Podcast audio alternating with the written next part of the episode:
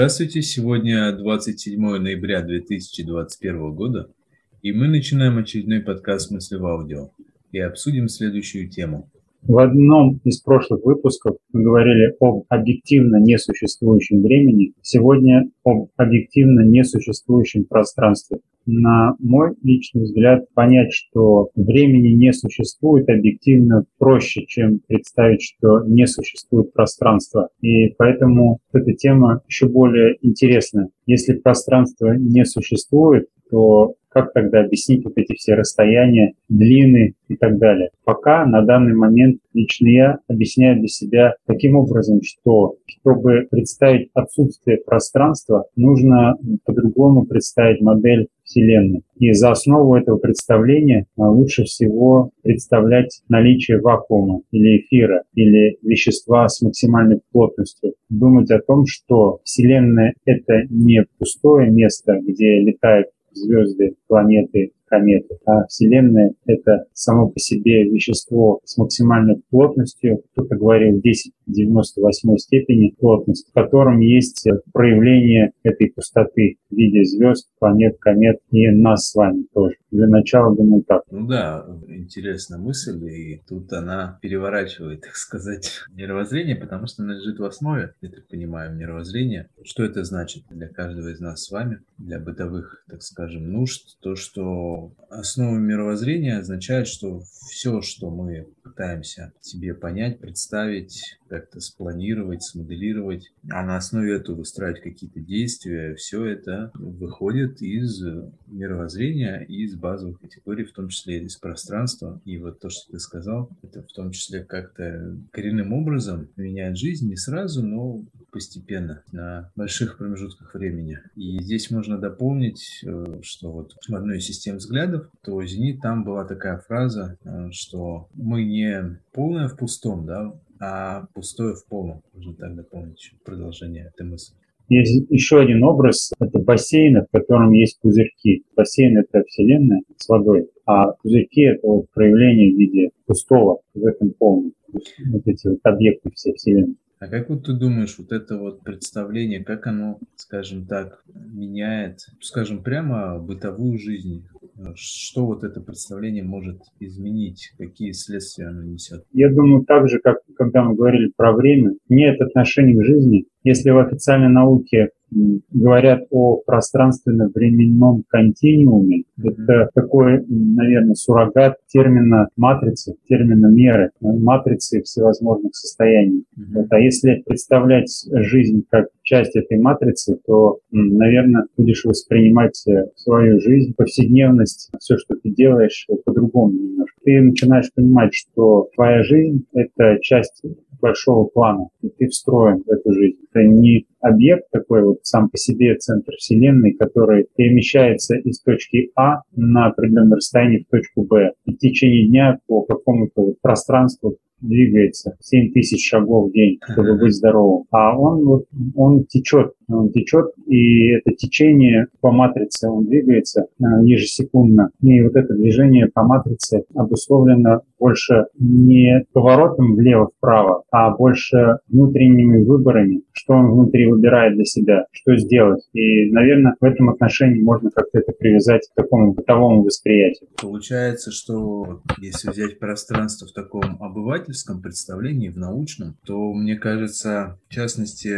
пространство рассматривается как некое вместилище, что ли, и получается, одно из уводов в сторону в том, что в таком и в обывательском смысле, и даже в научном смысле пространство означает несвязанность. Несвязанность. То есть, если взять тоже аристотелевское пространство, да даже у Ньютона, я так понимаю, несмотря на то, что он там ввел свои законы, описал первый, второй, третий, скажем так, инерциальная система отчета и прочее, все равно у него, я так понял, осталось это вот представление о такой такой не, ну, несвязанности или какой-то малой связанности, то есть максимум там гравитация как-то нас притягивает, да, вот сейчас звезды или... Но мы ее особо и не ощущаем, только максимум Землю и все. Вот эта вся связанность, которая есть, а такая мертвая какая-то и неактивная. А, то есть не связанность между собой. Вот я сижу, да, вот я окружен, там вот рядом со мной стоит ноутбук, там стоит микрофон, и, и чё как бы, ну, и дальше эту мысль не идет. Ты где-то там сидишь, то есть, ну, максимум связь, вот то, что мы сейчас с тобой говорим, да. А вот та модель, которую ты описал, получается, если я правильно сейчас понимаю, то получается мы как бы изначально уже в чем-то существующем, да, то есть в каких-то вариантах развития, и мы не можем действовать, эм, скажем так, вседозволенно, да, то есть что хочу, то и ворочу, потому что мы уже в полном каком-то, да, в каких-то вариантах, каких-то границах, и э, эти границы в том числе означают и взаимосвязи, да, то есть мы связаны со всем, с кем-то больше степени, с чем-то меньше. Получается, например, я уже не могу просто так взять и вот мы можем все, да, взять там и вот начать свою вселенную творить, да, как там в некоторых системах знаний, типа трансерфинга там и других, э, там, фильм «Секрет», то есть я творю свою реальность. Такого не может быть, получается, да? Нужно понимать, что, вот, допустим, есть там, люди смотрят на карту, да, там вот разные города, да, вот есть точки, mm-hmm. и они думают, это вот расстояние между точками. Вот эти точки существуют, а на самом деле все эти точки двигаются. Сами объекты, которые расположены якобы на расстоянии друг от друга, они тоже постоянно двигаются. Нету статики, вот то, что ты говорил, нету статики. И даже если представить вот Солнце, представить Солнце и Землю, нет такого, что есть существующее Солнце статичное, и вокруг него крутится Земля. Солнце тоже крутится вокруг чего-то, то есть оно двигается. И поэтому Земля не крутится в виде так круга, прямо вот такого вокруг Солнца. Оно вращается по спирали вокруг Солнца. Оно вот как акула плывет по воде, а рядом с акулой рыба-присоска. Вот примерно так же, только Земля вот вокруг акулы, вот так вот вокруг Солнца. И акула течет, ну, плывет по этому океану вакуума, грубо говоря. И Солнце, то есть Земля тоже вокруг двигается по спирали. Возможно, это более адекватное восприятие. Действительно, другой аспект такой иллюзорности пространства заключается в том, что пространство для большинства обывателей означает статику. То есть вот я смотрю, и, в общем-то, передо мной монитор, там, ноутбук. Я отворачиваюсь, поворачиваюсь, опять передо мной ноутбук, монитор. Да, все в том же месте. Так как я не замечаю каких-то малейших изменений, колебаний, да, атомов, из которых они состоят, там, каких-то изменений вот в том, что там что-то чуть сместилось, повернулось, да, там еще какие-то изменения цвета, прочее, освещенности, то для меня все это как, как было, так и осталось, да, то есть а я сравниваю только с предыдущим состоянием, ну, я не вижу разницы. А вот то, что было пред, предыдущее, вот это я все не воспринимаю, и поэтому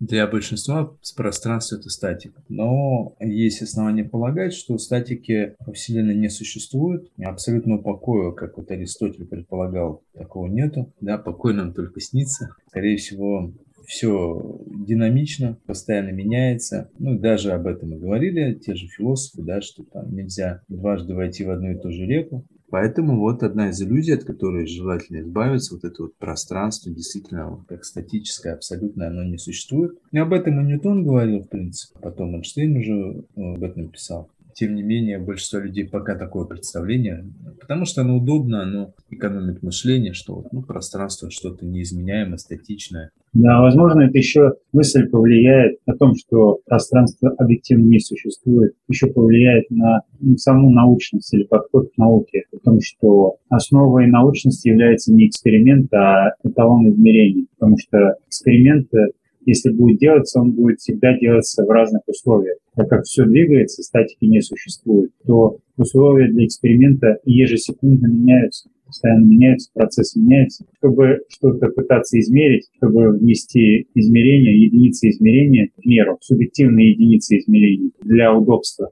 приходится придумывать эталон, метры, километры, килограммы. В данном случае мы говорим про пространство несуществующее, но нам оно удобно для восприятия этой меры. Поэтому мы говорим про километры, метры, миллиметры. Да, кстати, это тоже интересная да, такая мысль очень в плане того, что сейчас эксперимент, это прям царица наук, и считается, что вот если эксперимент невозможно организовать или не организован, значит это вот не доказано. И на этом очень много всяких делаются шарлатанств, манипуляций и прочее, к сожалению. Доказывается, что там алкоголь полезен, доказывается, что там э, нужен анонизм, да, там постоянно мужчинам, ну и прочее, всякая ерунда. Еще хотел сказать, дополнить э, в плане пространства, что если вот рассмотреть четырехчленство, то материя энергии пространства-время, то мне кажется, что материю а, сложнее всего скрыть, да, ну, то есть вот предметы сами. Поэтому она как бы осталась. То есть, в принципе, реально она, ну,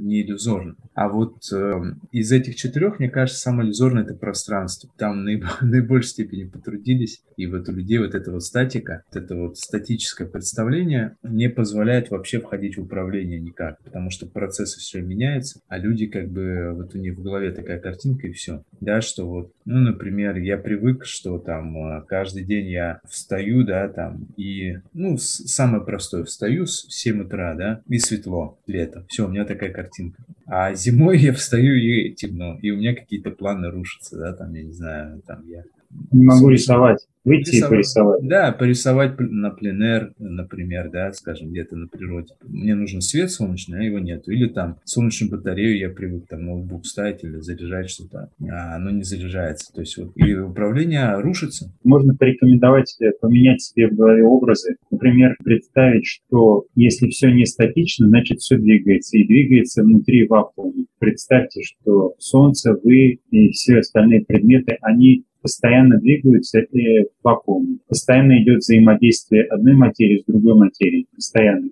не в пустоте, а идет вот как будто ты, бывает же, показывают, как человек под водой плывет, как дайверы, да, например, mm-hmm. гребет там, размахивая руками в сторону. Вот примерно так же все объекты. То есть.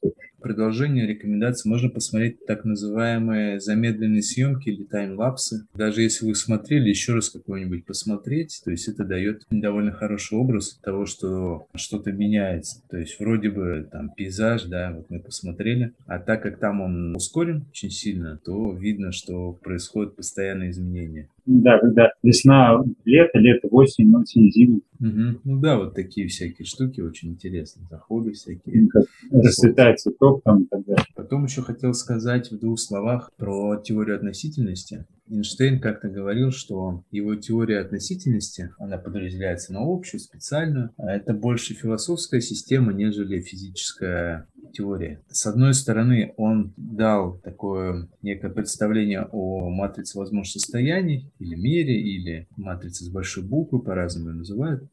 да, то есть вот этот пространство-временной континуум, пространство-время. Но с другой стороны, он очень прям сильно настаивает на принципе относительности. Там Антон его описывает и формулами, и так словами. И получается, что вот эта вот относительность, она что делает? Она скрывает э, некую конкретность, некую, скажем так, метрологичность, что ли. Здесь вот важно не, не утечь, а что все-таки есть э, что-то объемлющее Вселенную. То есть есть конкретно конкретика, есть разделение на добро и зло, хотя это все уже высмели много раз, но так или иначе вот что-то такое присутствует. Соответственно, получается, что таким образом Эйнштейн подготовил или усилил плюрализм мнений, который сейчас очень популярен, и как плюрализм как одна из основ либерализма. Нигилизм, отрицание всего, что да, все относительно, добро добро и зло относительно, да, что вот, а, то есть так можно оправдать все что угодно. Я думаю, теорию относительности разработал он или пропагандировали, чтобы скрыть промысел. Есть промысел, это конкретная вещь, четкая довольно. Вот так так-то делают. Для этого была информация спущена определенным людям, которых называют посланниками. А теория относительности — это не информация, спущенная свыше, а разработанная людьми, чтобы скрыть этот промысел. Да, кстати, вот одно из э, целей, мне кажется, вот в этом может заключаться. И поэтому это тоже нужно иметь в виду. То есть одна из рекомендаций, как минимум, подумать над этим, что вот эта вот э, относительность в пространстве, да, что там, да, там у Эйнштейна отчасти хорошо показаны вот эти преобразования Лоренца и прочее, что действительно, ну, вот этой системы даже пространство находится в динамике, то есть там может длина как-то изменяться и прочее. Но с другой стороны, он дальше это все выводит на социальный уровень практически, да, так как мы все находимся вот как часть этого пространства времени, то все относительно и, соответственно, как бы вот с этой точки зрения вот так, а стоит на самом деле вот так, да, ну, там, убивать людей, ну, как бы, да, с точки зрения того, кого убивает плохо, а с точки зрения того, кто убивает хорошо, ну и, и так далее. Тут можно из этого, из этой основы все что угодно вытаскивать, подстраивая разные системы координат. Теряется вообще какие-то, метрология вообще теряется, и этическая составляющая уходит. Да, на бытовом уровне хотел сказать, что э, в качестве рекомендации как представлять. То есть некоторые люди говорят, вот я не там родился, вот надо было уехать, жил бы в Бразилии, в Швейцарии. Там. Uh-huh. Некоторые говорят, куда бы ни поехал, возьмешь самого себя. Вот поэтому важно не то, куда ты двигаешься, а кем ты становишься. Из какого состояния в какое ты переходишь по матрице всевозможных состояний. Ну так, наверное. Да, тоже интересная такая мысль, что не место красит человека, а человек место. Тоже так, mm-hmm. как мы в чем-то находимся, мы перемещаемся, соответственно, что-то меняется в связи с этим, в первую очередь в нас. Еще вот хотел в двух словах затронуть тоже один аспект такой очень обывательский, что мне кажется, одно из представлений нас с вами, обывателя, о пространстве, по корзине покупок есть э, некое вместилище, и его нужно набить чем-то ценным, полезным. Например, холодильник. Э, берем холодильник, он пустой. Это вызывает чувство тревоги бессознательно. И особенно у женщин, я так понимаю. Ну, у мужчин тоже, на самом деле. Квартира пустая, ничего нет. Стены уже хорошо, но надо их тоже набить по максимуму. А вот в новой парадигме, про которую мы сказали, да, а, надо понимать, что, во-первых, даже если мы там набьем свою квартиру и думаем, все клево, что это все изменится. Конечно, можно сказать, да, я согласен, надо выбросить новое, набить туда, да. Но и стены могут поменяться, да, и надо понимать, что ваше вот это набитие, да, оно тоже на что-то же влияет, помимо вот вне квартиры, да, и то, что, может быть, набивать квартиры там доверху добром. Можно в таком подумать контексте, в качестве рекомендации, что когда мы приобретаем вещь, подумать, в каких процессах она участвует, да, как ее конструировали, производили, да, что при этом затрачено было. То есть нужно ли покупать эту вещь или не нужно. Какие процессы при этом заблокировались, да, то есть там э, деревья срубили, я не знаю, там еще что-то. Потом э, с этой вещью что будет? Она же когда-то износится, а может можно как-то продлить ее срок, а может можно какую-то поддержанную вещь купить, да, при этом это не будет стрёмно как-то, да, там.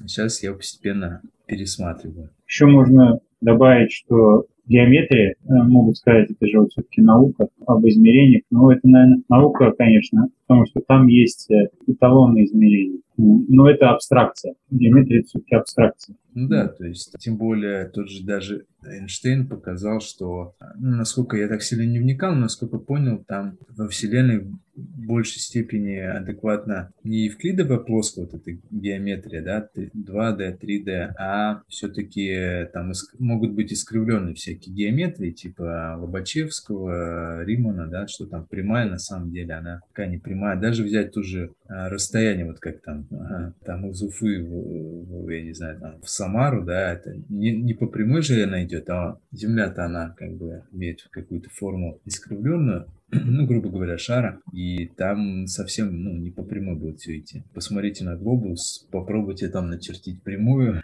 и вы поймете. Это были подкаст «Мысли в аудио». До следующих встреч.